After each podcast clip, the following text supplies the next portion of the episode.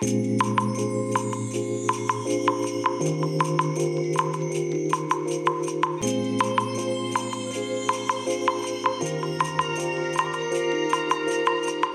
い皆さんこんにちはこんばんは。お疲れ様でございます。本日はですね12月17日土曜日でございます。え実はですね、えもうね11時6分になったところですけども、えーこの11時っていうのは夜中の11時ですね。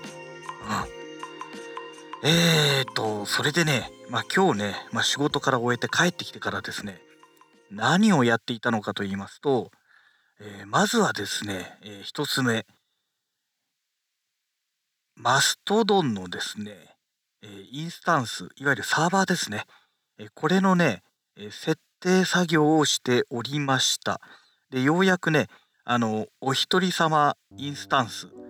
これをね、えー起動することができるようになりました。ねようやくですよね。あのねホストドンというね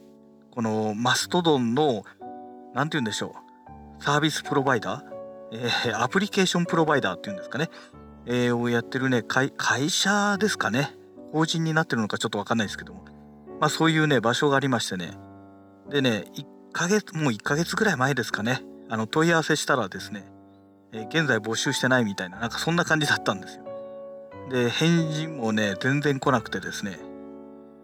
どうしようかと思ってねずーっとねそのままねたまにねアクセスしてねどうかなって見てたんですけどもそしたらねえっ、と今朝今朝昨日の夜かな？昨日の夜にですねなんかね新規で登録できるような感じになってたんですよ。おこれはと思ってですね。でもねなんかねうまくね申し込みができなかったんですよ。で今日の朝朝というかねもう会社に行ってからだからお昼前ぐらいですかね。えーその時にね申し込みしましたらちゃんとねできまして。でえっ、と今日の夕方ですね、夕方にはねどうもねもう使えるようになってたみたいですね。えっ、と登録申請するとね、えーしばらくするとですねあのネームサーバーの設定をしてくださいっていうふうにまあオリジナルのドメインをね、えー使いますっていうふうに申請しましたので、えネームサーバーのね設定の話が来たんですね。で、え当然ねネームサーバー変更しなければオリジナルのドメインで使えないですからそのホストドンの方の指定のネームサーバーを、えー設定しまして。でねこれがね、えー5つぐらいあったかな。5つぐらいのそのネームサーバーをね、えーまあ、設定するんですけども。で今度はね、えそのねドメインがね反映するまでねしばらくね何もできないということで。でこのねドメインが反映するようになったぐらいのタイミングですかね。だからもう3時間かそのぐらい経ってからですかね。えー、とねあの使えるようになりましたみたいなねメールが届きました。だからね、まあ、これでもう大丈夫だろうということでね、えーそのコントロールパネルの方から入ったらなんかね大したことできないんですよそのコントロールパネルの方ではね。で実際ねマストドンまずはねアカウント登録してで、えーそのコントロールパネルの方からえっ、とそのアカウントのね、えいわゆる何て言うんでしょう管理者をね、えー設定しまして。でそれで最終的にえーっとなんだっけマストドンの方で、えー管理画面ではなくてマストドンの方からいろいろね細かい設定していくっていうね。なんかねすごくまどろっこしいというかね。まあそんな感じなんですけども。でまあようやくね設定もできまして。であの他の人がね他人が登録できないようにも、えー設定しました。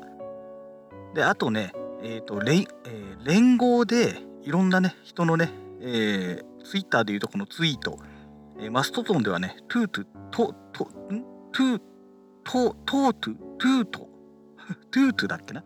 えー、って言うんですけどもまあこれをねあの見れるようにね、えーしないと面白くないのでインスタンスの、リレーサーバーっていうのをね登録しないといけないんですね。でそれをねいろいろネットでググってメジャーなところのね、リレーサーバーをね登録しました。で私がねえっ、ー、と今まで使ってたそのマストドンの、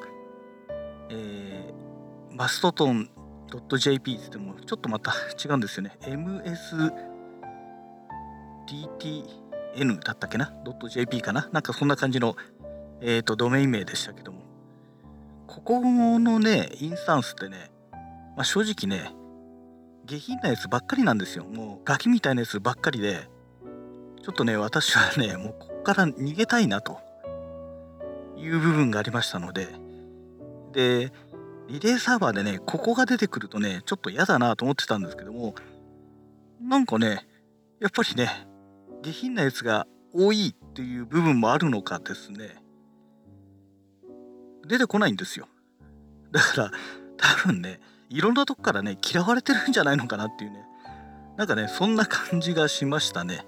うん。でまあとりあえずね、え、このねマストドンが、まあ、使えるようになったと。いうお話とですね。でもう一つですね。今この収録してる機材関係の話です、まあ、以前からねお話してしておりますあのボイシーズですね。今日ねこれを改造しました。えっ、ー、とねまずねこのボイシーズ一回ばらしましてで中にね吸音材黒いねクッションみたいのが入ってたんですよ。で一回それ取ってで、えー、と今までね外側にね大建工業の遮音シートを貼ってまあいろいろ試してみてたんですけどもこれをね内側に貼りゃいいんじゃないのってことで今回ね実は内側に貼りました。でそのさらに内側にもともとついていた吸音材を、まあ、つけたと。いう状態で実は今お話ししてます。でこのね、えー、ポッドキャストの収録の前にカラオケアプリでカラオケを歌ってたんですけども心なしか心なしかですよ本当に。あのね音漏れがね少なくなったような気がするという感じですかね。えー、カラオケアプリで熱唱してもね、最大でね、73. 点いくつデシベルだったんですよ。でね、前はね、80近く行ってたような、80点いくつとかね、なんか80近く行ってたような記憶があるんですね。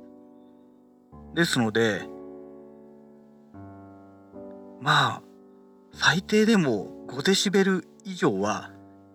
小さくなったんじゃないのかなと。思ってまして。であとはねこのね口をね突っ込むところのこのゴムの部分ですね。ここねもうゴムしかないですからここからねかなり音が出てるはずなんですよ。それとえっ、ー、とそのゴムをつけるところの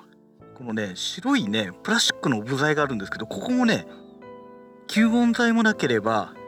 えっ、ー、とあれもつけてないんですよそのシャムシートもねつけてないのでここもいじればね変わってくるんじゃないのかなって